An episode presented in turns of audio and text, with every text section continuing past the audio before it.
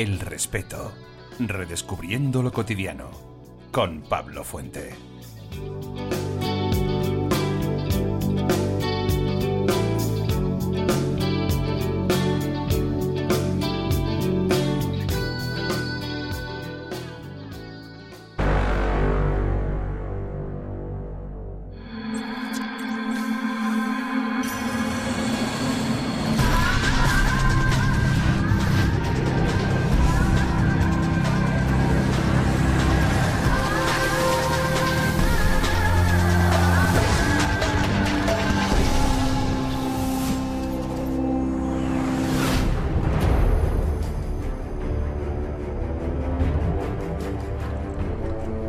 Noches, bienvenidos a la nave del misterio. Muchas gracias por estar con nosotros, por acompañarnos, por su acogida y nosotros lo que hacemos es empezar con la máxima actualidad.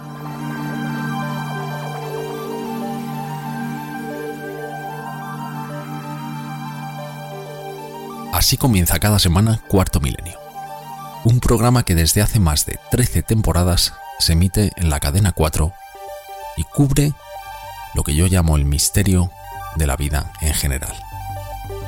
Hoy tenemos el lujo, el placer de contar en el programa con Diego Marañón, redactor de Cuarto Milenio, un colaborador fundamental de, de Iker, que como sabéis también ha estado en El Respeto, y vais a conocer a una persona a la que yo admiro profundamente, una pieza fundamental de este equipo, formado por, como veréis, más de 100 personas y vamos a conocer cómo funciona un programa de televisión por dentro, vamos a hablar de muchas cosas y ya sin más dilación os dejo con la entrevista con Diego Marañón.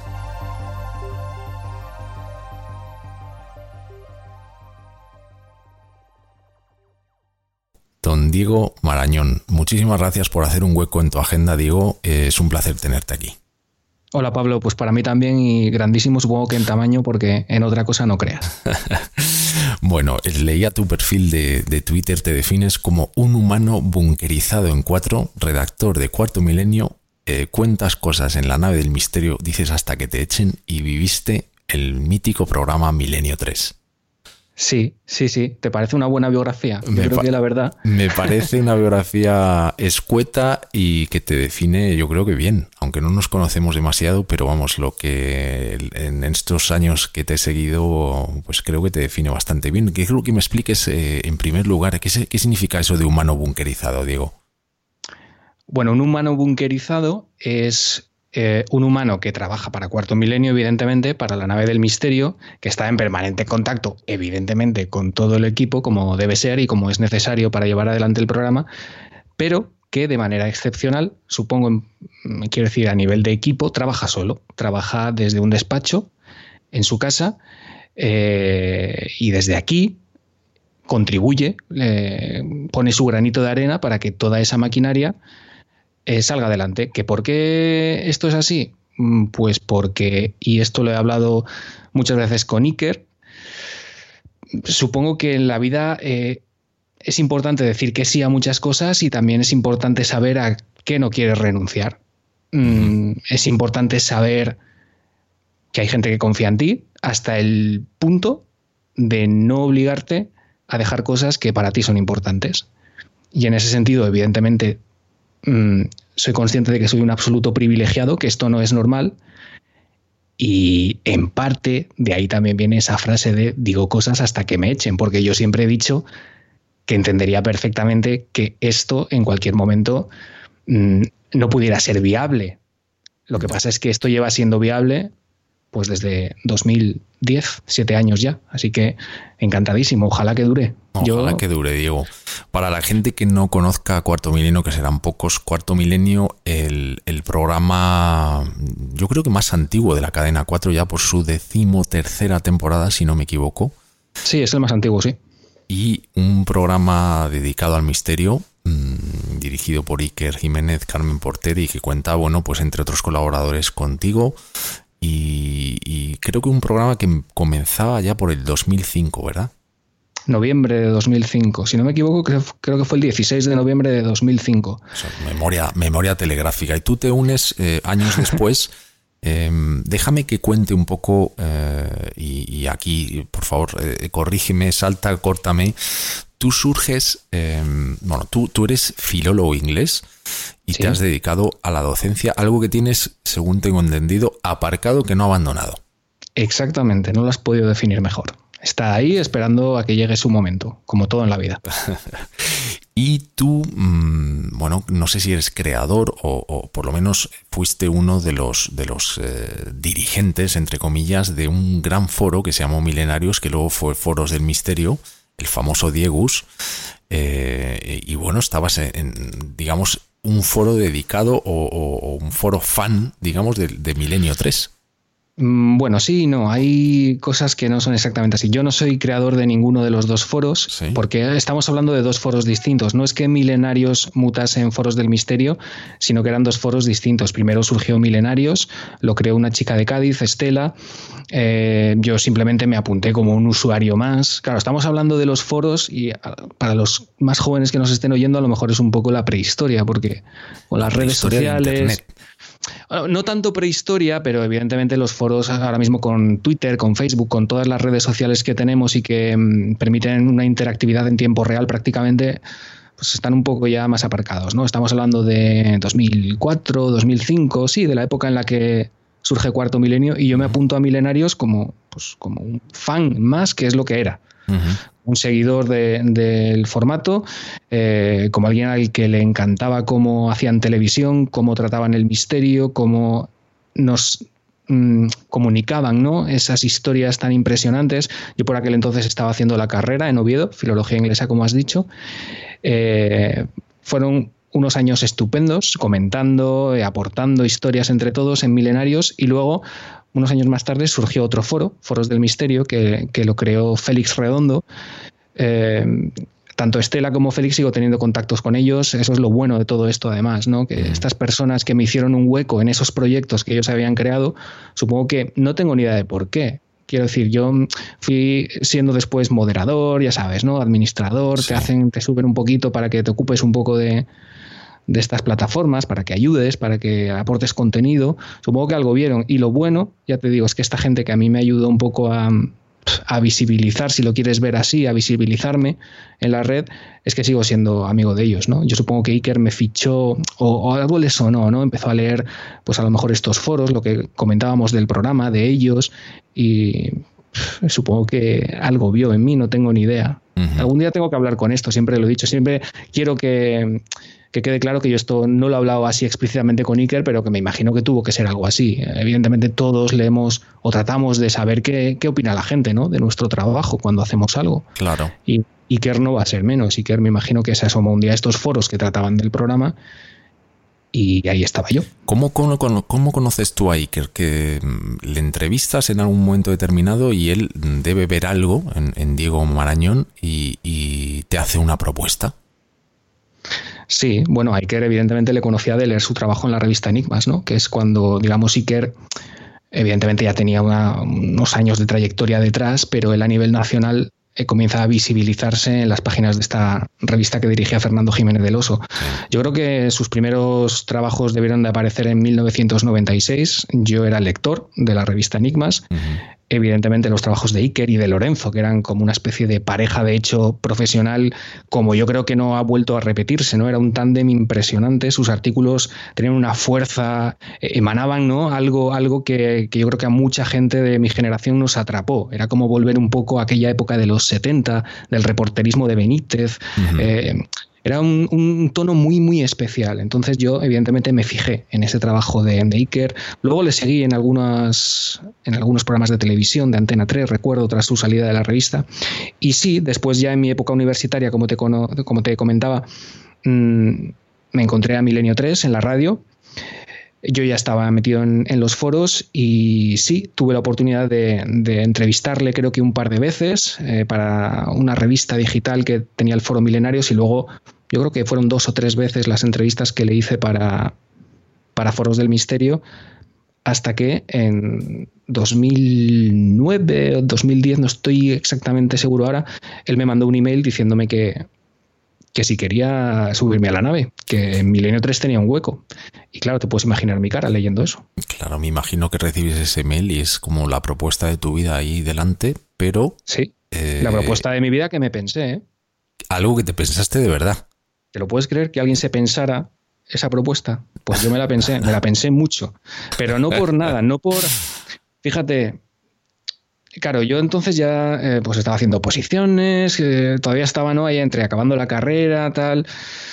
Y estaba haciendo las oposiciones. Y recuerdo que yo decía, me muero de miedo. O sea, yo soy una persona. Mm, no, sé si, si miedo es la palabra correcta, pero sí que soy muy tímido y para según qué cosas soy muy inseguro. No, no, es que tenga tanto miedo, sino que yo leía aquel correo y decía, pero ¿cómo alguien que no tiene experiencia en la radio alguien que es un que no tiene que no tiene la carrera de periodismo, que no, ha estudiado esto, ¿no? Y le envían esta propuesta. ¿Y qué hago? O sea, yo decía, es que no puede ser, porque yo me voy a poner delante del micro y me va a dar una embolia. O sea, me voy a morir de miedo. Pero claro, yo después hablándolo con amigos decía, es que no puede ser, o sea, no lo puedo hacer, pero a la vez no puedo decir que no. Porque es que como diga que no, me voy a arrepentir toda mi vida. Y todavía era muy joven, me quedaba mucha vida por delante, como para estar arrepintiéndome toda la vida de una decisión, ¿no? Claro. ¿Cuánto tiempo te llevó decirle que sí, Diego? No lo sé, estuve tres semanas. Tres semanas. Fácil, tres semanas pensándolo. Pensándolo no, pensándolo yo creo que adelgacé en esas tres semanas, ¿sabes? De, los nervios. Y... Estamos hablando de un programa, eh, Milenio 3, eh, que bueno, pues eh, en la cadena Ser, un, un, programa que empezó como un formato para el verano sin ninguna perspectiva y que luego se convirtió en, bueno, pues en, el mítico programa de, Radio del Misterio eh, con unas audiencias absolutamente espectaculares. Y a ti te llega esa propuesta. Yo no sé si en aquel momento ya estaban ellos en la tele o solamente sí, sí, sí, estaban ya en la tele incluso. Sí, sí, sí, llevaban. O sea, que era eh, algo fácilmente. no eran los estaban inicios. En la, en la, quinta, sexta temporada de, cuarto milenio. El proyecto estaba muy, muy consolidado y, bueno, compaginando radio y televisión, es decir, eh, una propuesta golosa que alguien, bueno, que tú te pensaste. Sí, pero repito que me lo pensé mm, por pura inseguridad y porque yo no me veía capaz de bueno, ya no te digo igualar el discurso de Iker, que es que eso es imposible. O sea, ni yo ni nadie, francamente, porque a mí me parece que Iker es el megacomunicador de los años en los que estamos viviendo. Nosotros hemos tenido el lujazo de tenerle en el respeto y, bueno, pues eh, nuestra admiración es algo evidente. Eh, nos parece el, gran comunicador. Eh, claro. Y, bueno, pues, pues no me extraña, ¿no? Que, claro, los nervios imagínate, le llega una propuesta a una persona que no ha hecho radio y que se tiene que medir, por así decirlo, eh, con el gran comunicador. O sea, es ponerte delante, eh, es, un David delante de un Goliat, ¿no? Entonces es como, madre mía, ¿cómo, ¿cómo afronto yo esto? Y no creas que no me faltaba razón porque el primer día fue un desastre absoluto, que no sé cómo no me echó a las 2 de la mañana de mi primer día. Cuéntanos qué pasó pues pasó que fue un absoluto desastre. O sea, yo me estrené en Milenio 3 con una sección que se llamaba, no sé si lo recuerdas o si la llegaste a escuchar, El túnel del tiempo. Sí, claro. Claro, era, recordábamos pues mm, formatos o personajes o épocas, ¿no? Eh, del misterio en los años 60, 70, 80, recuperábamos cortes muy, muy impresionantes. Déjame, déjame un momento, déjame que te, que te ponga algo. Alternativa 3 era un episodio más, un capítulo de una serie de mucho prestigio en Inglaterra que se llamaba Informe Científico. Medianoche. En que ya las pantallas de televisión están reflejando un punto luminoso. Las psicofonías son grabaciones paranormales en cinta magnetofónica. Diego, este era la cartela, creo que se dice así en radio, ¿no? De, lo que fue tu, de lo que fue tu sección, el túnel del tiempo. Sí, sí, y además no se me olvidará jamás cuál fue la primera sección. El, digo, quiero decir la temática que tratamos el primer día. Era la polémica que había surgido entre Antonio Rivera y JJ Benítez. Eh, a raíz de la publicación de Caballo de Troya, Antonio Rivera llegó a escribir un libro con Jesús Biorlegui, que se llamaba Ni caballos ni troyanos, El secreto de Urantia creo que era y fue un desastre absoluto. O sea, estaba todo preparado, yo estaba en Cadena Ser, en Torre la Vega, en, en, la emisora local. No estabas ni en casa ahora, que luego, luego ya no, los programas desde luego casa. Sí. luego las cosas, me imagino que fue a consecuencia de esto. Dirían, vamos a facilitarle las cosas a este melón, porque como esto sigue así, eh, no sé a dónde nos va a llevar, a la ruina. El primer día yo estaba delante de la técnico de sonido, una técnico de sonido majísima, pero a la que supongo que le fastidié aquella noche, porque no cara de muchos amigos. ¿Y qué pasa? Que eh, se produjo un efecto mm, de retardo. O sea, para explicarlo a la gente es como que yo estoy hablando al micrófono y un segundo después me estoy escuchando a mí mismo, con lo cual se produce este efecto idiotizador absoluto que se te traba la lengua. Claro, es prácticamente eh, imposible seguir un discurso coherente. Imposible. Y claro, yo intentaba decírselo a la técnico para que lo solucionásemos de alguna manera eh, con gestos o, claro, ella en la pecera y tú y tú delante del micro. Pero yo creo que incluso se llegó a colar mi voz diciendo, oye, que me escucho mal o algo así en directo en la cadena SER, en la primera sección. Con lo cual yo salí de allí y yo pensaba, ¿y qué, se va a pensar que me he tomado una botella de whisky antes de subir a la radio? O sea, he hablado como un completo idiota, o sea, he hecho el ridículo en mi primera aparición en radio a nivel nacional y yo digo, mañana me espera un correo diciéndome que muchas gracias, pero que hasta la vista. Pero de todas maneras, Diego, me recuerda esa, esa historia, me recuerda un poco, aunque no tiene nada que ver la temática, pero me recuerda un poco también a los inicios de Iker en su primer programa de Milenio 3, cuando teniendo todo absolutamente preparado, cuando la cadena SER eh, le había dado la, gran oportunidad de su vida, eh, los audios de repente colapsan eh, Iker tiene que, improvisar eh, el, inicio del programa, esa famosa eh, sintonía del dragón de Vangelis que se extendía sin parar. Sí, sí, llegó hasta el final. Creo que fue la, la, única vez en la historia del programa que la sintonía sonó hasta el final. O sea, dos minutos y pico de sintonía porque se vino abajo. O sea, todos los cortes desaparecieron del control. O sea, que tu comienzo también fue un poco abrupto. A lo mejor fue por eso, por lo que tuvo paciencia. A lo mejor dijo, bueno, si a mí me ha pasado a este hombre, yo se lo expliqué, digo, mira, que le ha pasado esto, no pienses que no pienses que soy tan tan malo. Soy malo, pero no soy tan tan malo como para lo que pasó anoche. Y a la semana siguiente hubo segunda sección y hasta hoy, por suerte. Bueno, comenzaste con el túnel del tiempo, luego han venido otras secciones, eh, créalo o no, uno de los nuestros, Milenio Red, y ahora en, en la televisión estás con Misterio 4.0, ¿no? Eso es, estamos analizando un poco el misterio mm, a nivel digital. Lo que pasa es que Misterio 4.0 también ha pasado por diferentes etapas. Al principio hablábamos de aplicaciones que podíamos instalar en el móvil, luego todo aquello varió y nos dedicamos a hablar de fakes y de mm, supuestos montajes que se podían descubrir un poco siguiendo la pista, ¿no? Era el detective en la red, por así decirlo, pues hay este vídeo de un ovni, pero resulta que es exactamente igual que este otro vídeo. Comentábamos un poquito estas cosas. Y digo, ¿quién, pues, es el que propone, ¿quién es el que propone eh, los contenidos de la gestión? ¿Tú, tú propones, podríamos hacer esto o es Iker el que dice, mm, digo, querría que, te, que tú te encargases de esto? ¿Cómo funciona? Es, es, una, es una labor de equipo como todo lo que ocurre en el programa. ¿En qué sentido? En el que yo le paso a Iker una, una lista de temas, de posibles temas, para tratar en la sección de 8 o 10 temas. Y él elige, pues mira, de estos temas, yo creo que lo que más nos encaja en el programa, por contenido muchas veces, porque a lo mejor si en un programa se habla mucho de terror, no necesitamos que, que Misterio 4.0 se apunte a esa a esa franja, ¿no? O a ese ámbito, sino que necesitamos quizá algo más para oxigenar esa parte final del programa. Dependiendo de qué contenidos vayan en el programa, pues seleccionamos una temática u otra. Y como la escaleta, digamos, de cada programa sí que está prevista con dos, tres semanas antes, lo podemos ir preparando con tiempo. Luego hablamos del tema de la escaleta porque es un, eh, la última vez que, bueno, creo que la, la primera y única vez que nos hemos conocido en persona fue en Burgos, en unas noches del misterio en las que tú me enseñaste la famosa escaleta de Iker. Em, hay que contar que Iker, bueno, hablábamos de, lo grande que es como comunicador y, es una persona que no lee. O sea, yo tuve la oportunidad, creo que, que, poca gente ha tenido el privilegio de poder asistir a un programa de radio en directo.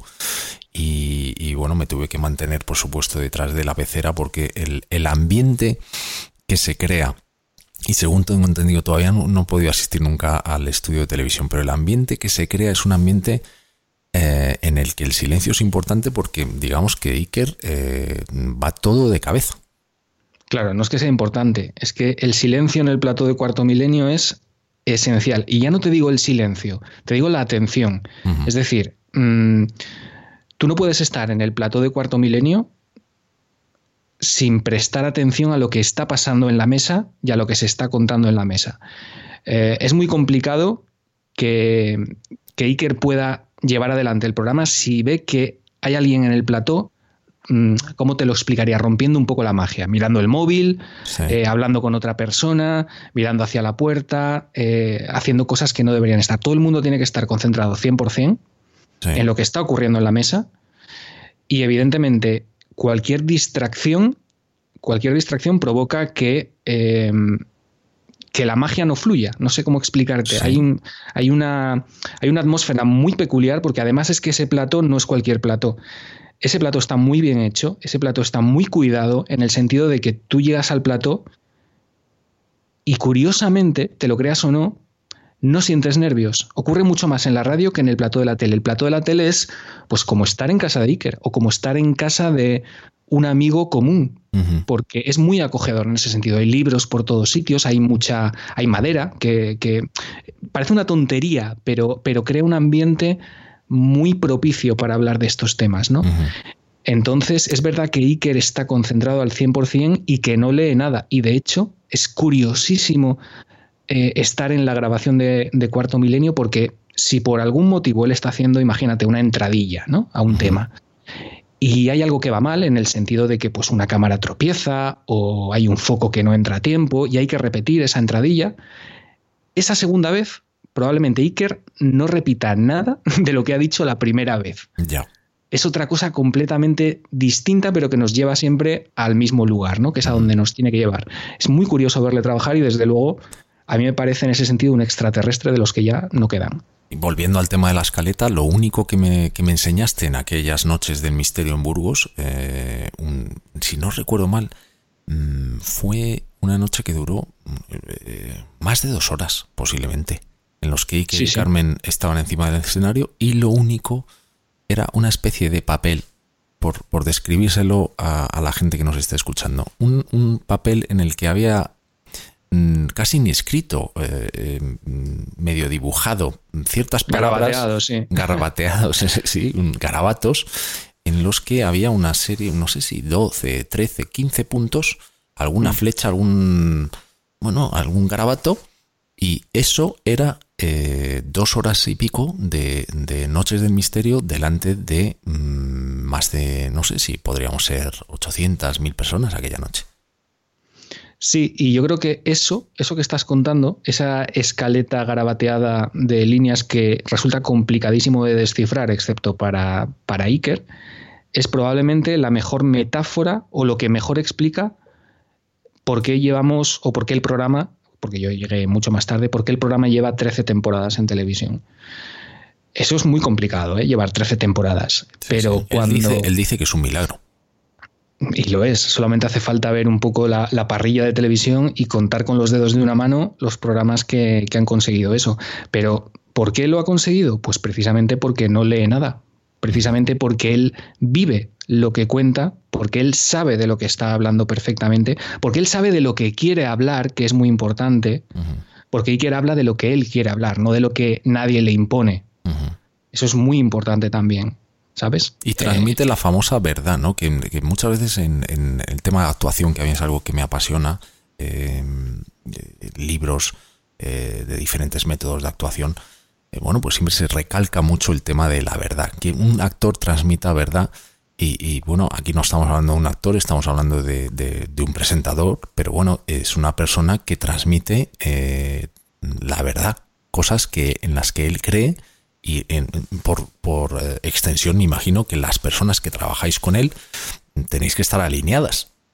Exactamente, exactamente. Y además creo que llegados a este punto es muy importante diferenciar o dejar claro una cosa, que el programa no tenga un guion como tal, un guion escrito, eso no significa que el programa, tú llegues a la grabación y el programa este, se improvise. Evidentemente eso no es así.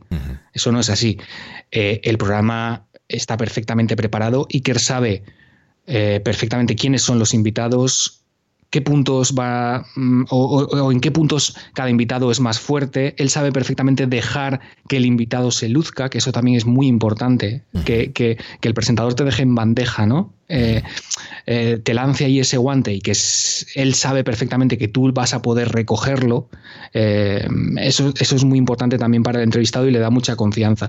El programa se prepara, lleva una preparación previa muy importante en el sentido de que eh, nosotros entrevistamos previamente o le pedimos, digamos, unas claves a cada persona que se sienta en esa mesa eh, para saber eh, qué nos va a contar previamente y para precisamente eso lo que te contaba, dejarle un poco que sea él quien se luzca, ¿no? Oye, pues me han dicho que tú nos puedes hablar de tal cosa. Bueno, evidentemente eso lleva una preparación de semanas antes, en las que se decide el tema, se contacta con los invitados, esos invitados te cuentan qué pueden defender ellos en plato y a partir de ahí Iker llega a la grabación con todo eso en la cabeza y, pues como te digo, se produce esa conjunción que lleva 13 años ocurriendo. Diego, ¿cuántas personas trabajáis en, la nave del misterio? ¿Cuántas personas eh, os encargáis eh, o trabajáis en, Cuarto Milenio?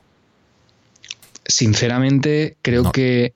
Eh, no, no, no, contando todos los departamentos, y cuando digo todos los departamentos es es que no me quiero dejar a nadie, pero evidentemente producción, redacción, edición, eh, realización, imagen, sonido, peluquería, cámaras, drones, recreaciones, todo ese engranaje que es mm, muchísimas personas, yo creo que fácilmente pueden llegar ahora mismo a un centenar.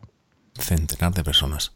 Y bueno, al final esto es... Eh, en total, ¿eh? O sea, quiero decir, yo cada día a lo mejor no me relaciono evidentemente con 100 personas, no, te estoy diciendo eso, pero contando a todo el mundo que pone su granito de arena, sí, entre 80 y 100 personas fácilmente. Estamos hablando para, las personas como yo que, bueno, pues no conocen el mundo de la televisión, eh, que esto al final es como, como una empresa en el que hay un departamento de contabilidad, hay un departamento de administración, un departamento de atención al cliente y que, en el, eh, que para que las cosas fluyan, para que las cosas se vendan, para que la empresa funcione, pues todo el mundo tiene que aportar su granito de arena y entendemos que el programa, un programa de televisión es exactamente lo mismo. Exactamente, y además todos son necesarios. Nada puede funcionar bien si uno de esos departamentos em, tiene un mal día.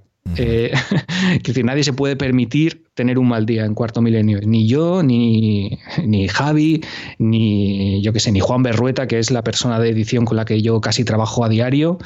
Em, absolutamente nadie, porque de, por ejemplo, de producción depende que tal invitado nos pase un documento o podamos contar simplemente con tal invitado. De redacción, eh, pues evidentemente tenemos que saber qué historias nos puede contar y nos ah, proporciona también material. Eh, edición tiene que estar pendiente de todo ese material que nos llega para poder insertarlo en el momento justo en la, en la postproducción del programa. Es un engranaje mm, muy largo, muy complicado, pero que por suerte lleva 13 años en marcha y, tiene esa inercia ¿no? Para, poder hacer las cosas bien. Yo creo que además una de las cosas claves es que todos, creo que todos sabemos más o menos lo que Iker querría en según qué momento, cuando a veces hay, que meter una prensa o hay que meter un titular o hay que insertar una imagen, eh, todos tenemos muy claro mm, qué haría Iker, ¿no? Creo, creo. Entonces es muy fácil en ese sentido, como ya le conocemos después de tantos años, sabemos, eh, pues esto a Iker no le va a gustar, no lo vamos a meter aquí, o creo que Iker aquí metería este titular o este rótulo para aclarar esta situación que estamos contando y que quizá no se entiende. En ese sentido, creo que es muy bueno que todos llevemos ya muchos años porque nos conocemos todos. Bueno, habéis tenido, Diego, en el programa mm, por, por, eh, por cuarto milenio han pasado figuras de renombre mundial. Em, a mí me molesta mucho, yo creo que es algo que Iker recalca también muchas veces, y no solamente Iker, sino pues, muchos de vosotros, eh, que no se trata de un programa de miedo, un programa de terror, sino se trata de un programa del misterio en, en, el sentido amplio de la palabra. Eh, a mí me fascina, em, y es algo que creo que se le ha preguntado muchas veces, y quizás eh, a ti te han preguntado también en alguna otra entrevista, que mm, cómo da para tanto tema. ¿Cómo da para tanto tema? Iker siempre dice que el misterio es tan amplio que el misterio se encuentra eh, prácticamente en cualquier esquina de la vida. Es que es así, es que Cuarto Milenio, más que un programa de misterio, yo creo que es un programa que ha adoptado una perspectiva o una óptica que se puede aplicar a prácticamente cualquier ámbito. Es muy complicado encontrar algo a lo que no se le pueda mm, poner la lupa de cuarto milenio si se hace bien, porque todo provoca curiosidad, absolutamente todo. O sea, como tú dices, eh, parece que hay una guerra que desde luego yo creo que no es la del programa ni mucho menos. Es decir, nosotros estamos en, hay una guerra entre tradicionalmente entre misterio y ciencia, ¿no? Eh, parece que si eh, te gusta el misterio es una especie de brujo que sigues todavía en la Edad Media y que mm, bueno y que no aceptas el racionalismo, ¿no? Y nada más lejos de la realidad, por lo menos entre el equipo del programa. Al equipo del programa es el primero que dice, pues vaya lástima cuando hemos contactado con tal científico y él mismo tiene el prejuicio de decir, no, yo a tu programa, a vuestro programa, no voy porque no me interesa vuestra óptica. Bueno, pues nuestra óptica tan mala no será cuando han venido varios premios Príncipe de Asturias, cuando ha estado Stephen Hawking y cuando tenemos ahora a gente que es eh, número uno en sus ámbitos, pues como el doctor Julio Mayol, como, como, como el doctor Tomás Camacho, que, ha trabajado con la NASA, que viene de una universidad de Boston, que es el mejor en su campo. Simplemente creo que no se han tomado el tiempo, de verdad, ¿eh? de sentarse y de ver cómo se cuentan las cosas en el programa. Y además me parece, sinceramente, un error por su parte, porque se están quedando sin una plataforma de difusión para según qué cosas que a mí me parece importantísima y me parece muy necesaria. Parece que en España nos sobran los programas que hablen de neurociencia a las nueve y media de la noche o que hablen de genética. Sinceramente no lo entiendo, pero evidentemente creo que además somos una gente súper educada y yo creo que jamás hemos tenido una mala palabra para ese ámbito que nos desprecia o que nos mira con suficiencia, muy al contrario de lo que muchos de ellos han hecho en estos años. Diego, tú mirando para atrás, eh, eh, recibes aquel mail eh, de Iker en, ese día tan, tan importante en tu vida y después de todos estos años me imagino que tú pulsarás la pausa en algún momento, mirarás hacia atrás y dirás, em, vaya privilegio, o sea, tú has, eh, has tenido la oportunidad de entrevistar al primer hombre que pisó la luna, por ejemplo. Claro, imagínate. O sea, yo además, de vez en cuando, cuando cuando parece que llega un bloque de un programa en el que todo se junta y en el que tú estás viendo la tele, incluso después de haber visto ese programa preparándolo siete veces. Pero cuando llega el domingo a las 11 de la noche y ves que hay un reportaje en el que se juntan música, imagen y estás dando un mensaje que por lo menos para ti es importante, dices, mira, yo algún día no sé lo que va a pasar la temporada que viene, no sé lo que va a pasar en Navidad, no tengo ni idea de qué va a pasar con Cuarto Milenio, pero yo podré decir que yo hice esto. Cuando, ¿sabes? En algún momento de mi vida yo podré decir, mira, en ese programa, si vas al final, está mi nombre en los créditos. Yo me siento muy, muy orgulloso de eso y del espíritu de Cuarto Milenio. Y sí, yo pude, yo pude entrevistar a gente que para mí ha sido un auténtico privilegio, no solamente, eh, no solamente a, un hombre que pisó la luna, sino por ejemplo yo que sé, a Patrick Harpur o a, gente a la que yo admiro de verdad, pero ya no me refiero a figuras internacionales, a gente de nuestro país, incluso a gente a la que yo ya admiraba antes de llegar a, a, Cuarto Milenio. Para mí es un placer poder decir que soy amigo de Javi Pérez Campos, de Pablo Villarrubia, de todos los compañeros de redacción, de Nacho Ares, me da igual, de Paco, de, absolutamente todos, ¿vale? Eh, de Santi, de, Bueno, en fin. Es que desde, fuera formáis un, equipo eh, empastado. Pues yo creo que es así. Sinceramente, yo creo que es así. Es que si no fuera así, también sería imposible hacer esto. Porque son eh, muchas horas, ¿no? Digo, eh, un programa como Cuarto Milenio que tiene, debe, mm, desde fuera, hablo absolutamente sin, conocimiento, eh, es un programa que cuando uno se sienta a verlo, el nivel de detalle, el nivel de edición, el nivel de, de cuidado mm, es tan alto que me imagino que el esfuerzo que vosotros tenéis que realizar cada semana es absolutamente brutal. Claro, porque Iker es una persona hiper exigente, empezando por sí mismo. Eh, esa exigencia la aplica a todo su equipo, como debe ser, evidentemente, y, me parece una condición sine qua non para que el programa lleve todos estos años y se mantenga todavía. Es que si no, si tú no eres exigente con lo que estás haciendo, te acomodas y creo que eh, no te puedes acomodar, porque en cuanto te acomodas, te relajas, las cosas empiezan a fallar y, las cosas no salen como deberían. Yo, por ejemplo, desde hace un par de años eh, me ocupo además de estar en redacción y redactando piezas, eh, buscando temas, contactando con invitados. En ese sentido también hacemos un poquito de la parte de producción. También estoy codo a codo con el departamento de edición. ¿Qué quiere decir eso? Pues que una vez que están grabado, eh, digamos, el bruto del programa en plató, todo eso tiene que pasar por un proceso muy largo, muy detallado, muy complejo eh, de postproducción. Evidentemente, en eh, los brutos de plato no hay prensas, no hay rótulos, no hay, no hay nada, ¿no? Está la imagen desnuda. Es, claro, no hay recreaciones. Es una auténtica gozada ver un programa de, Milenio 3, eh, de, perdón, de Cuarto Milenio, en el que uno eh, estáis hablando de un tema y se ven mm, cartelas abajo explicativas, animaciones, mapas.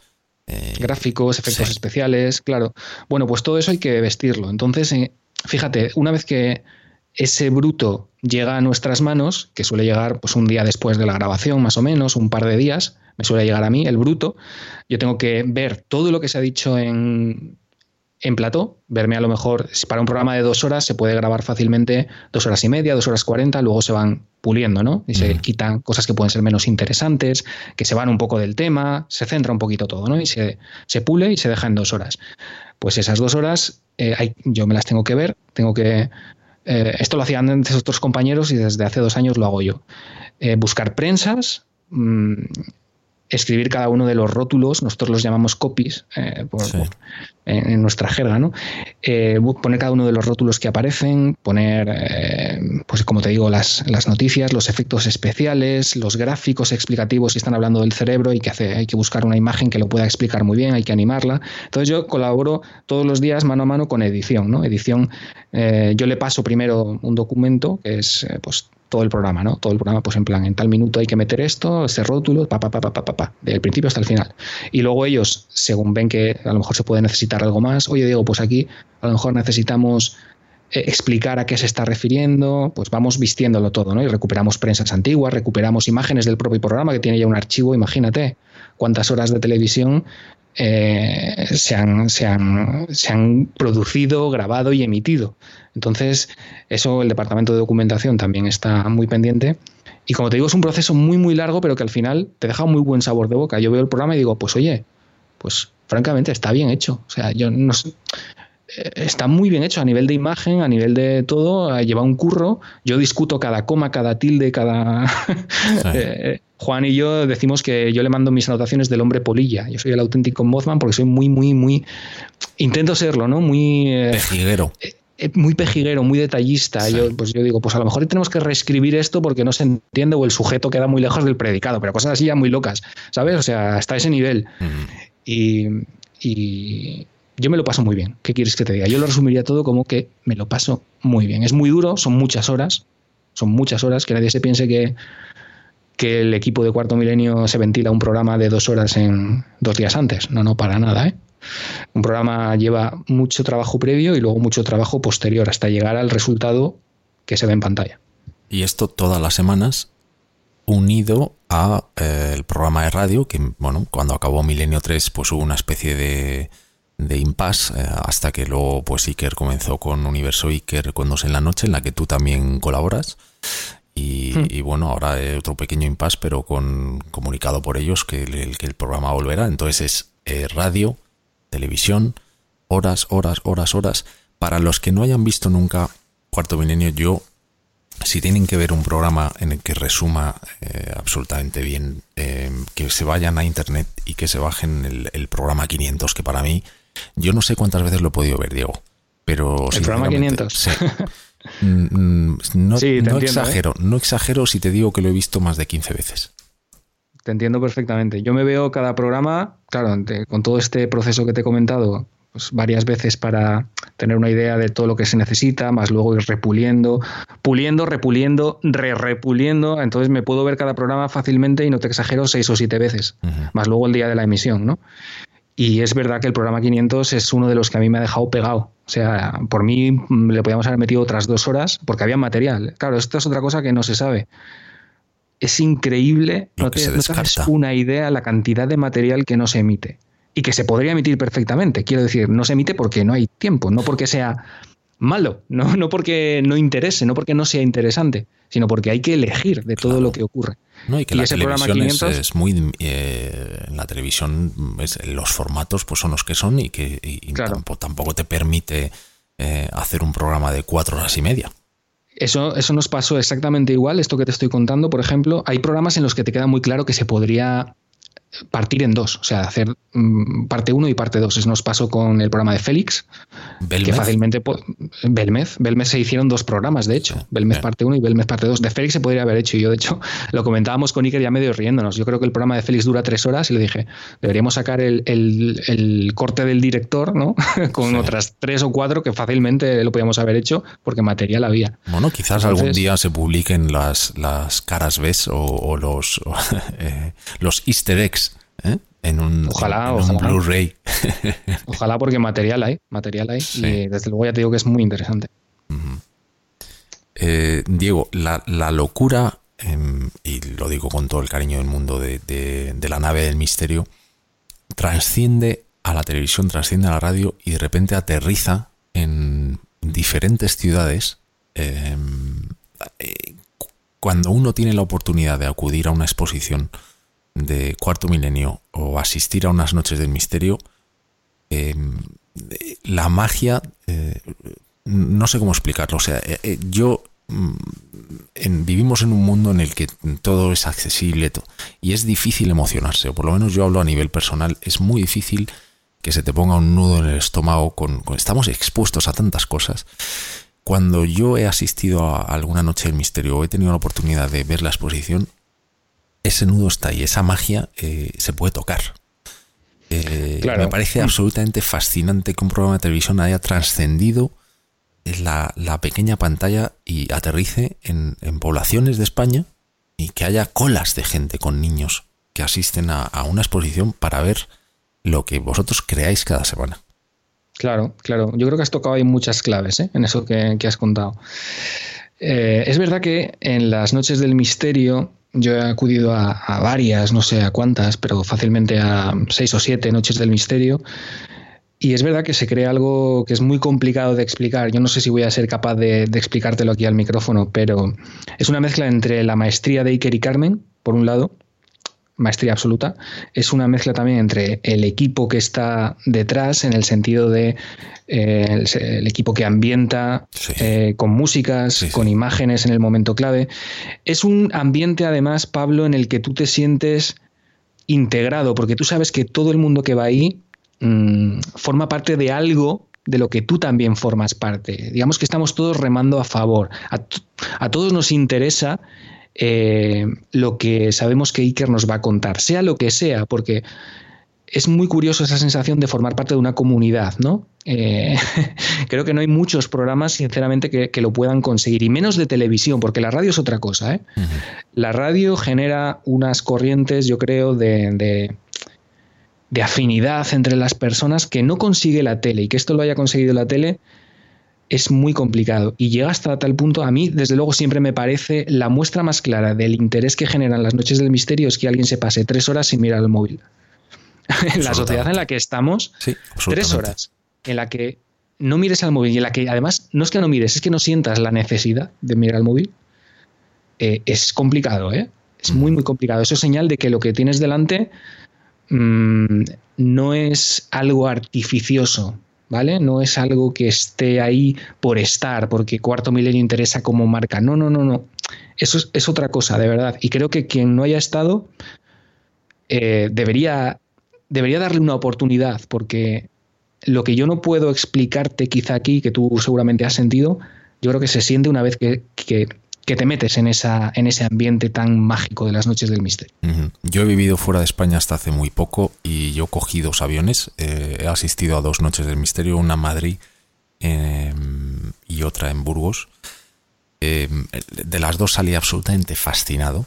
Mm, y no lo digo con, ningún carácter de peloteo, aunque tengo una muy buena relación con todos vosotros, lo digo eh, sinceramente desde la más profunda admiración de decir cómo, cómo es posible emocionar a una audiencia de esta forma, ¿no?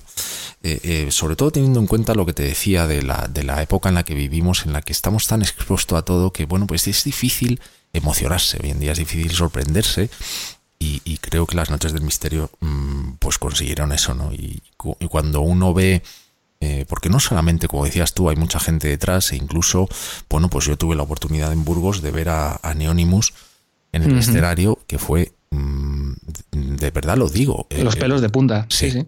Una experiencia, eh, pues, catársica. No, no, sé no sé cómo definirlo. Sí, sí, lo estás definiendo muy bien. Es una experiencia inefable, ¿no? Lo que no se puede explicar con palabras es algo inefable.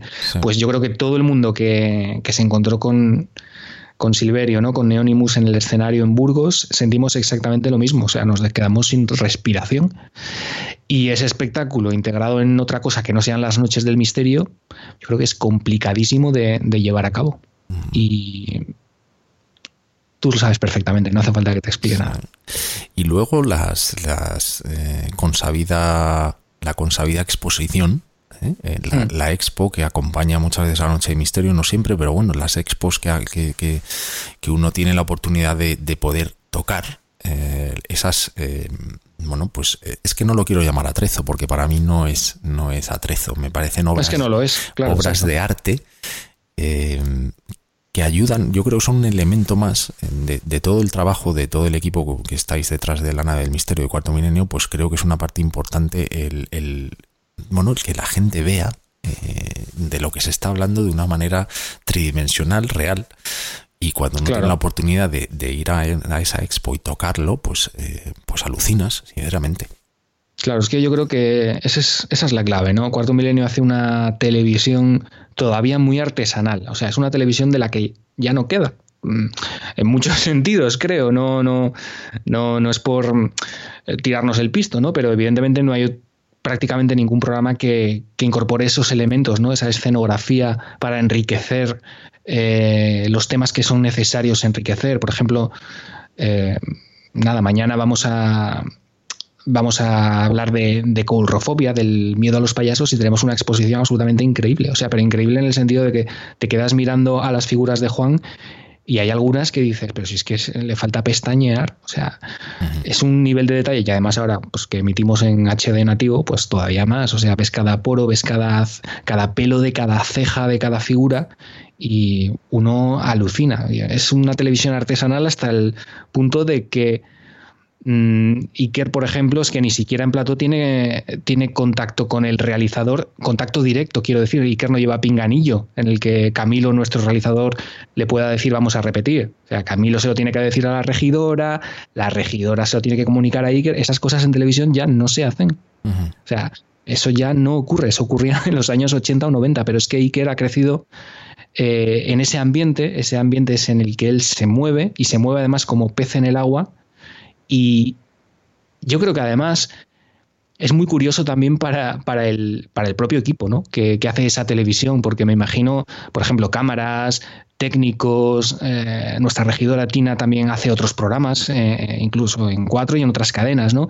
Y claro, llega a cuarto medio y dice, pero es que esta tele ya no se hace, o sea, es que esto que estamos haciendo aquí, yo no lo veo en ningún otro plató, esta manera de trabajar, con lo cual eso ya te dice mucho, ¿no? De cómo funciona el programa. Diego, me voy a meter en un charco y no me respondas si no quieres, pero también la percepción que yo tengo es que debe ser, desde un punto de vista empresarial, debe ser un programa caro. Eh, porque si tú ves programas en los que hay cuatro o cinco personas sentadas alrededor de una mesa, pues discutiendo, gritándose, bueno, pues a nivel de producción, mm, bueno, igual tienes que pagar al colaborador o, a la persona que, acuda a gritar al otro, pero aquí estamos hablando de mm, unos medios eh, absolutamente impresionantes. Mm, evidentemente me meto encantado eh, hasta donde puedo, en el sentido de que yo no soy productor del programa, no tengo, no sé exactamente, no te puedo dar datos ni. No, no, no, no los pido tampoco, pero no, no, no, eh, sé, lo que me estás diciendo, sé lo que me estás diciendo, pero yo alguna vez lo he hablado con Iker, incluso creo que en alguna de mis primeras entrevistas le pregunté esto mismo a él. Le dije, cuarto milenio, evidentemente ahí hay mucha mucho dinero invertido ¿no? para el resultado final. Y, recuerdo las palabras de Iker. Iker me dijo, yo estoy dispuesto a invertir hasta el último céntimo con tal de que el resultado sea el que yo quiero. Y quien dice Iker dice la productora, ¿no? Cuarzo, eh, Milenio 3 Producciones Digitales, la cadena, Mediaset. Lo, yo creo que, evidentemente, para que todo salga como, como, sale, hay que hacer una recreación, esos son actores, esos son medios externos, eso es un equipo. Eh, en realidad hay dos, dos unidades ¿no? de recreaciones eh, rodando a la vez, porque claro, el ritmo del programa no permite eh, perder tampoco una semana en una recreación, hay que ir haciendo dos, tres, si se puede, incluso a la vez, ¿no? para dar tiempo a editarlas, el talonaje, la iluminación, etcétera, etcétera, etcétera. Bueno, es que son Entonces, auténticas películas en algunos casos, ¿eh? Claro, claro. Auténticas sí, películas. Yo recuerdo en Milenio 3, en el programa de radio, que, que Iker recuperó un formato que estaba prácticamente extinto de la radio, que fueron las, las eh, famosas recreaciones, en las que tú mmm, creo que has tenido también mucho que ver porque te, tú llegaste a escribir incluso guiones, ¿no? Para aquellas recreaciones. Sí, sí, sí. La última etapa de las recreaciones, las últimas dos o tres temporadas, yo hice, pues fueron fácilmente una veintena de, de, guiones para después de Teo, después del propio Iker, que también escribió el guion de varias que se han emitido en Milenio 3, de Carlos Cala, otro de nuestros compañeros en la cadena SER. Sí. Y yo me ocupé los últimos dos o tres años de las, de las recreaciones de Milenio 3 de hacer los guiones. Con el cuadro de actores de, de la cadena SER, con, con, gente, bueno, pues mítica, ¿no? Y, y, una, una forma de hacer radio que prácticamente ya estaba absolutamente abandonada. Y luego Iker, Carmen, eh, todo pues, el equipo de, de, de, la nave del misterio, pues eh, cuando uno ve las recreaciones con actores de, de los casos que estáis narrando, pues sinceramente les aquí una dimensión mmm, difícil de, explicar. Sí, y en ese sentido yo creo que Iker y Carmen fueron muy visionarios, ¿no? Con la decisión de resucitar ese género que, como tú dices, estaba prácticamente en desuso. Eh, también cuando lo hemos hablado, Iker a mí me contaba, pues es que al principio, cuando yo propuse esto en la SER, bueno, los actores estaban encantados, claro, de que se les volviera a dar vida, ¿no? O sea, de que se les volviera a dar voz, de volver a hacer eso que ellos habían hecho durante tantísimos años en Radio Madrid, que tenía un cuadro de actores espectacular, y algunos de ellos volvieron después de, yo qué sé, 20, 30 años a ponerse delante de un micro a interpretar. Y digo que, ha sido un, que ellos han sido visionarios porque luego ese género aunque digamos que tampoco se le dé el sitio que merece, sí que ha resurgido, ¿no? Y hay programas ya no solamente es uno, son varios que incluyen recreaciones en la cadena SER eh, como parte fundamental ¿no? y como, como ayuda para explicar o para llevar a la mente del oyente lo que se está contando. Así que, joder, yo en ese sentido yo jamás imaginé que algo que yo podría haber escrito pudiera ser, pudiera llegar hasta ese punto, ¿no? Sí. Fue otro de los de esos retos que te lanza Iker, que te dice, oye Diego, a ti no te interesaría, y claro, te quedas como diciendo, pero voy a ser capaz, y al final siempre eres capaz, no sé si mejor o peor, probablemente peor. Eh, uno hace lo que puede y hasta donde llega, pero pero dices, joder, qué suerte de tener un jefe que tenga esa confianza, ¿no? También. O sea, y que diga, pues eh, no lo ha hecho nunca, pero vamos allá, vamos a tirarnos a la piscina. Uh -huh. Y al final las cosas surgen y dices, pues mira, sí que era capaz. Uh -huh. Yo eh, voy, voy, a tirarme un poco de, de nuevo a la piscina. Yo eh, lo poco que conozco ahí, que desde fuera, la impresión que tengo es como ese entrenador eh, que te empuja y dices, oye, tienes que hacer esta serie un poquito más rápido y tú dices, no, yo es que creo que eso seguro que no puedo hacer. Y de sí, repente sale. Y tal entonces cual. él sabía que tú lo llevabas dentro. Entonces, por lo que cuentas... Pero es que eso a mí me ha pasado un montón de veces con él. Uh -huh. En el momento en el que a mí me llega el email de la radio, en el momento en el que en la radio me dice mm, vamos a saltar a las dramas, en el que luego me dice, oye, ¿y en la tele qué pasa? Y digo, ostras, la tele, la tele no, ¿ves? La tele sí que le dije que no. Digo, la tele Iker, yo no valgo para la tele. ¿Que no valgo? Bueno, pues aquí llevo ya otros cinco años, ¿no? Trabajando con ellos en la tele. Con lo cual, eso me ha pasado y me, y me sigue pasando continuamente. Iker a mí me lanza retos y, y dices, pero si es que no voy a ser capaz. Y al final, todos los retos salen, todos.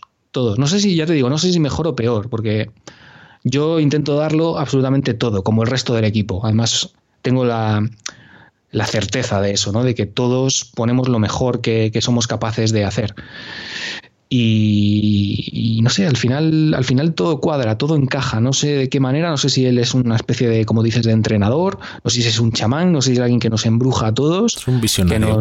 sí, sí, pero desde luego todos estamos metidos en, en esta carroza que, que lleva él, ¿no? Y, y sí, es un privilegio. En esta maravillosa locura, ¿no? Que alguna vez dice él que es, que es la nave. Mm. Bueno, digo, decías tú em, que, que, le dijiste que no a la televisión y luego, bueno, pues al final te hemos visto desde el famoso búnker eh, alguna vez.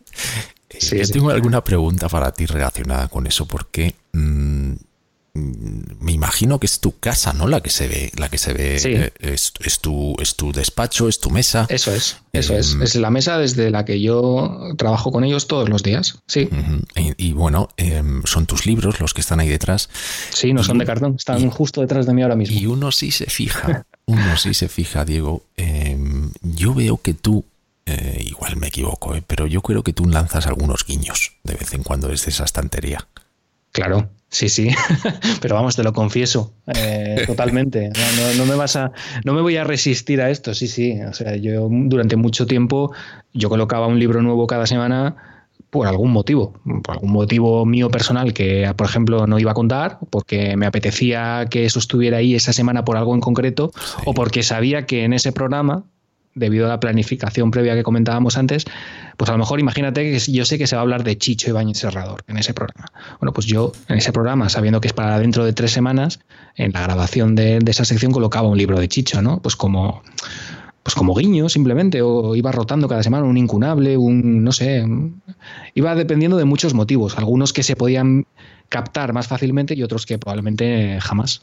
con, el libro de Chicho una vez nos pasó una cosa muy curiosa, la verdad. Sí. Por cierto. Sí, durante la grabación de un Misterio 4.0. No se me olvidará nunca y al equipo creo que tampoco. Estábamos hablando de una aplicación, una aplicación de estas muy locas que sacábamos a veces, que era un detector de fantasmas, un detector de presencias. Tú la instalas en el móvil y es una especie de radar decía, pues a tu alrededor hay algo, ¿sabes? Que se está moviendo invisible.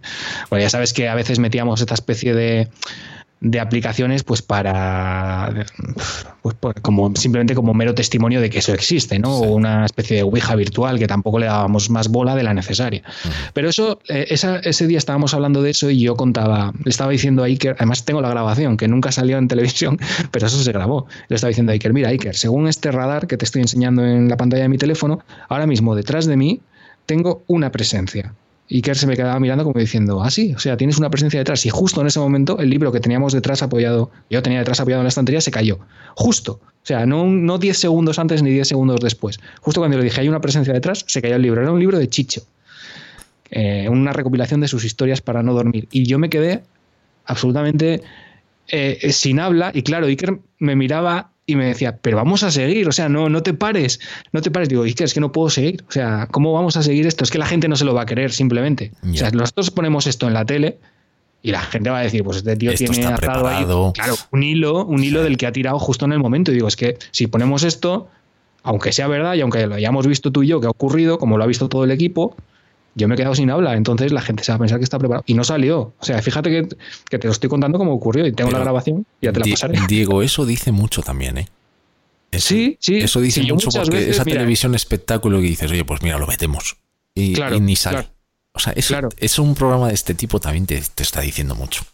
Exactamente, exactamente. Y yo muchas veces, ya sabes que, mm, bueno, mi labor en el programa no es tanto de reporterismo de calle como la de mis compañeros, ¿no?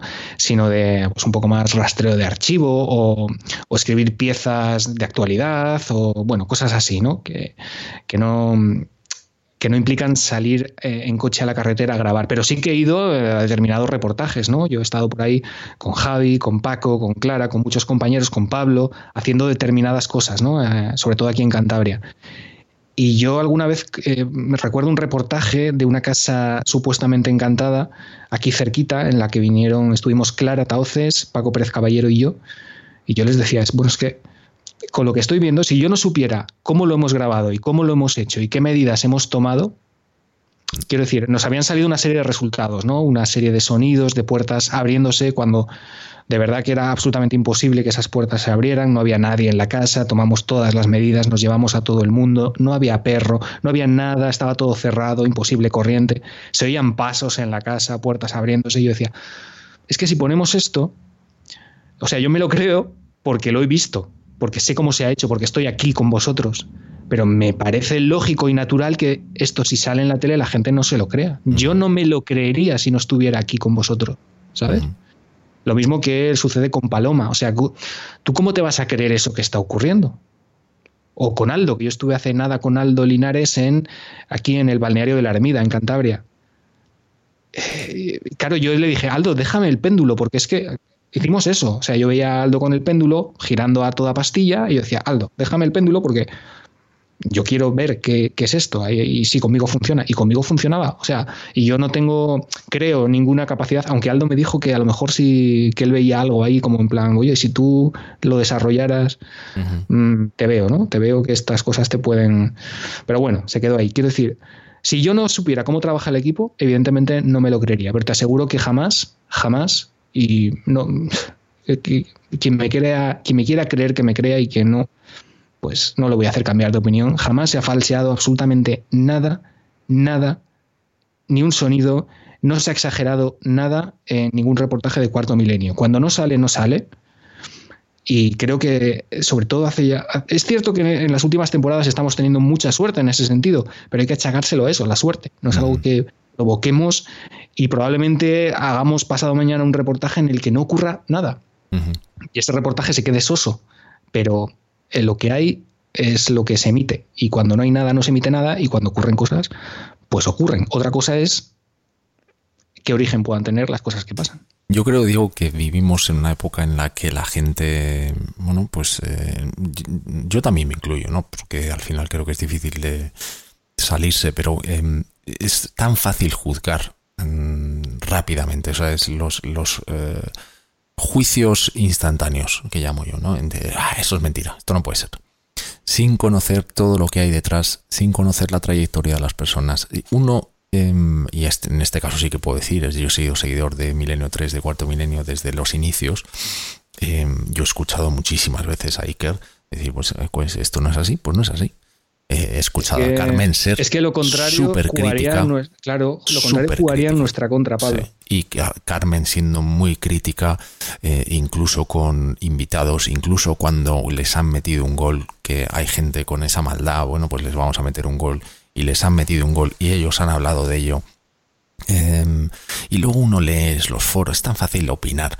Pero bueno, hay que mirar la trayectoria. Em, son 13 eh, temporadas, eh, creo que fueron 13 años también en la radio, y mm. esas cosas no pasan por, por casualidad.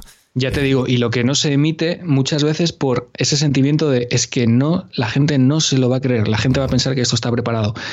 Y las cosas que no se han visto y que no son necesariamente del programa. Me gustaría que hubieses visto la cara de el productor mi amigo Fermín Agustí, antiguo productor de Milenio 3 en la cadena Ser, una noche en la que Paloma, Paloma Navarrete, estuvo en la redacción y comenzó a describir a una persona que estaba allí, evidentemente a esas horas en las que se emitía Milenio 3 solamente estaba el equipo en la radio. En Gran Vía 32. Claro, y los responsables de los boletines, pero los programas que venían después estaban grabados, quiero decir, no había nadie, ¿no? Estábamos nosotros y de repente Paloma empieza a describir a una persona que está sentada, según ella, en una mesa en concreto, la empieza a describir físicamente, empieza a decir que está tosiendo, que tose continuamente y la cara de Fermín se volvía blanca.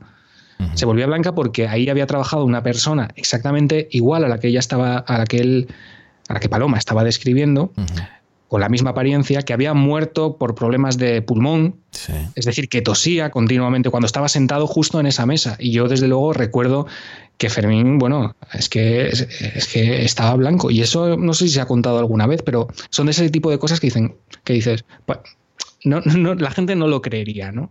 Y dices, pues algo tiene que haber, no sé lo que es, pero desde luego esto no es casualidad.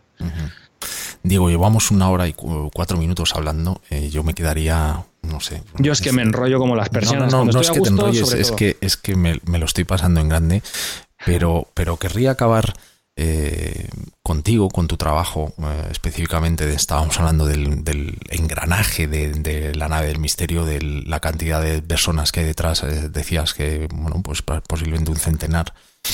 Y hoy, esta mañana, he salido a caminar con los perros, con mi mujer, por, por el sitio donde vivo, a las afueras de Madrid, y en el suelo, en un camino de tierra, me he encontrado, no yo, sino mi mujer, una moneda española que luego he mirado, he hecho una pequeña investigación, de 1819 en el suelo. Ocho maravedís de Fernando, la época de Fernando VII. Caray. Y he dicho, nada es casualidad. Porque esta tarde voy a hablar con, con el gran Diego Marañón, una persona que se ha dedicado durante muchos años desde su búnker a estar entre legajos, a investigar, a ver papeles. Y, me he acordado de ti y he dicho, seguro que Diego, y se lo voy a preguntar esta tarde, eh, muchas veces cuando te metes en temas y empiezas a investigar, te encontrarás con cosas, con auténticos tesoros que dirás, ¿cómo puede ser? Totalmente, totalmente. Y además me encanta. Mm, yo soy un eh, apasionado, creo que probablemente es el único vicio que tengo, porque ni bebo ni fumo, soy una persona muy aburrida en ese sentido, pero desde luego los libros son mi perdición. Y, me deberían hacer accionista de todo colección o miembro honorario, porque es impresionante la, pasta que me dejo en libros al mes. Y desde luego te encuentras cada cosa que es alucinante. Nada, esta misma semana eh, les pasaba algunos temas a, a, mis compañeros, ¿no? Rescatando pues viejas revistas de los años 70, 80 porque para según qué temas está muy bien contarlos, pero sabes que no te vas a encontrar, por ejemplo, a ningún testigo vivo, ¿no? Si te encuentras un caso que ocurrió en 1941. Eh, rescatando mm, estos casos que, sí que se publicaron en la primera época de Más Allá o en la última de Mundo Desconocido, cosas de las que jamás ha hablado, que no están en Internet, que eso es muy importante, ¿no? En Internet no está todo, ni mucho menos. Hay mucha información y muchísimos casos en libros, en revistas, en periódicos antiguos que tienes que ir pasando hoja por hoja, eh, muchas veces despegándolas porque con la humedad todo se estropea. Yo creo que esa labor es también algo que ha hecho muy suyo, ¿no? Cuarto milenio, en el sentido de ser una especie de estandarte de, la España mágica, también de, de hacer como una, un repositorio, una recopilación de casos de los que si no jamás se hubiera vuelto a saber absolutamente nada. Muchas veces te lo dicen sus protagonistas, ¿no? Te dicen, pues, pero ¿cómo te has enterado de esto si esto no está en internet, si esto no, no lo hemos contado? Pues, a lo mejor sí que lo contaron, pero lo contaron una vez en 1978 a un reportero que pasaba por allí. Pues es importante recoger esos testimonios recuperarlos, seguir la pista de esas personas, saber qué ha pasado con su vida. Y cuando eso ocurre y te encuentras que su relato no ha cambiado, que es exactamente lo mismo que se contaba en esa revista, buena señal. Un día me contarás más eh, sobre el proyecto Reediciones Anómalas, hablabas de tu pasión por los libros, sé que has estado muy involucrado en esto. Y, y bueno, pues algún día nos lo vas a contar bueno, eh, Reediciones Anómalas, yo no estoy dentro en sí en la organización, sí, pero lo has apoyado mucho. Sí, sí, estoy en contacto con, Pablo y con Alex continuamente, hablamos de qué cosas se podrían sacar continuamente. Eh, por suerte me he tenido el inmenso honor de prologar el segundo de, sus proyectos, ¿no? la reedición del mensaje de otros mundos, y es una no sé, es una idea de la que yo estoy enamorado desde el momento en, que, en el que vi que alguien se lanzaba esto, que es tan importante y tan necesario me tienen para lo que quieran, lo saben perfectamente y, ahí voy a estar apoyando desde, estuve desde el minuto uno y estaré hasta que, hasta que ellos aguanten, que ojalá sea mucho tiempo. Ojalá, Diego. Bueno, digo, ha sido un auténtico placer tenerte en el respeto. Mm, me pasaría horas hablando contigo, eh, indagando, eh, descubriendo anécdotas, detalles, eh, historias. pero bueno, esto forma parte de, de, la maravillosa historia que es la nave del misterio. gracias por abrir un poco esa puerta y enseñarnos lo que hay detrás, de contarnos la intrahistoria. Y bueno, pues darte la enhorabuena por todo tu trabajo. Mm, y un abrazo enorme para que transmitas a todos los que hay detrás, desde la peluquería hasta, hasta Iker y a Carmen, por supuesto, a Santi, a Javi, a todo el mundo. Y seguro que nos encontramos por alguno de esos pueblos maravillosos en España alguna, en alguna noche del misterio. Pues Pablo, gracias a ti, gracias por, ser tan amable conmigo, gracias por tu paciencia que la has tenido. Te pido perdón una y mil veces desde aquí. Y encantadísimo, eh, gracias por invitarme a, este programa que empezando por el título ya dice mucho y por la manera de hacerlo de, de quien está detrás. Así que cuando quieras ya sabes dónde estoy. Un abrazo y gracias. Muchísimas gracias, digo, un abrazo. Descárgate la aplicación para escuchar todos los programas en tu móvil o tableta desde nuestra página web elrespeto.es.